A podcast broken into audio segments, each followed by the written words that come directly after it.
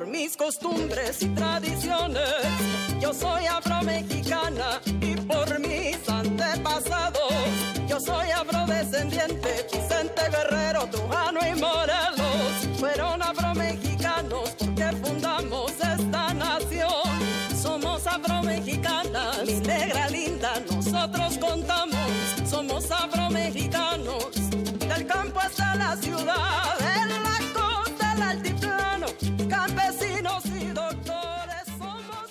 Colectiva de mujeres afromexicanas en movimiento dio a conocer un informe en el que se denuncian las desigualdades que enfrentan y a la par se propuso una agenda política a las autoridades. En México sí. Pero por supuesto que sí,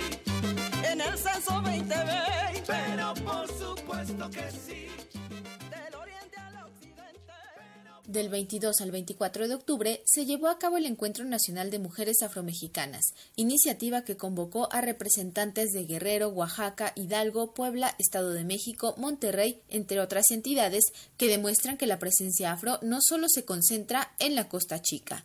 Durante este encuentro se presentó el informe Desigualdad Territorializada Afromexicanas en el Censo 2020, documento que compara los datos de la media nacional afrodescendiente reportada por INEGI con datos desagregados de los municipios que tienen entre 40 y 70% de personas afro. Así se exponen las graves desigualdades en el acceso a la educación y al trabajo en comparación con la población en general, como lo comentó Mijane Jiménez de Muafro. con el objetivo de escucharnos, reconocernos, acuerparnos y reflexionar sobre nuestros derechos con énfasis en las violencias, desigualdades y discriminación que enfrentamos como consecuencia del racismo estructural, institucional y sistémico, así como de la invisibilidad histórica.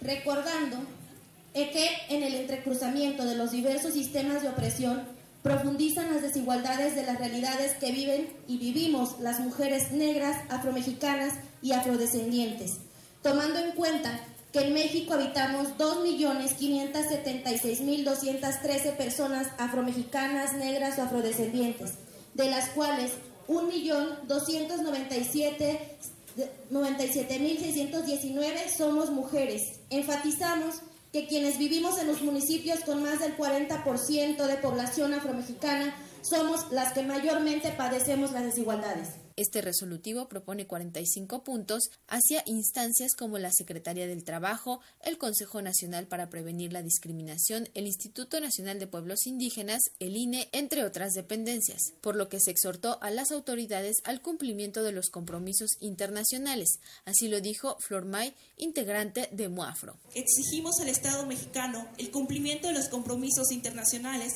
en materia de derechos de la población afrodescendiente, en concordancia con la reforma constitucional de 2011, que establece el control de convencionalidad a fin de mejorar nuestras condiciones de vida y que reduzcan las brechas de desigualdad que nos dejan fuera de oportunidades y sin bienestar.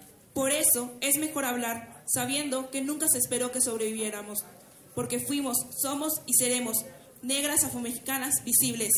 Algunas dependencias como el Instituto Nacional de Pueblos Indígenas manifestaron ante el pronunciamiento que se necesita más diálogo para reconocer y saber qué acciones emprender hacia lo colectivo. Así lo dijo Hugo Aguilar, coordinador general de Derechos Indígenas. Desde mi perspectiva, no es muy acertado colocar a los pueblos afros como un apéndice de los pueblos indígenas. Dice el artículo 2, apartado C, los pueblos afromexicanos tendrán los mismos derechos que tienen los indígenas. Y en esa misma ruta se está haciendo toda la armonización legislativa. Y hay un conjunto de elementos que no son aplicables de manera estricta similar a los pueblos indígenas. El tema de la autoascripción calificada, ¿cómo va a ser, cómo se va a atender tratándose de pueblos afros? Para Radio Educación, Pani Gutiérrez.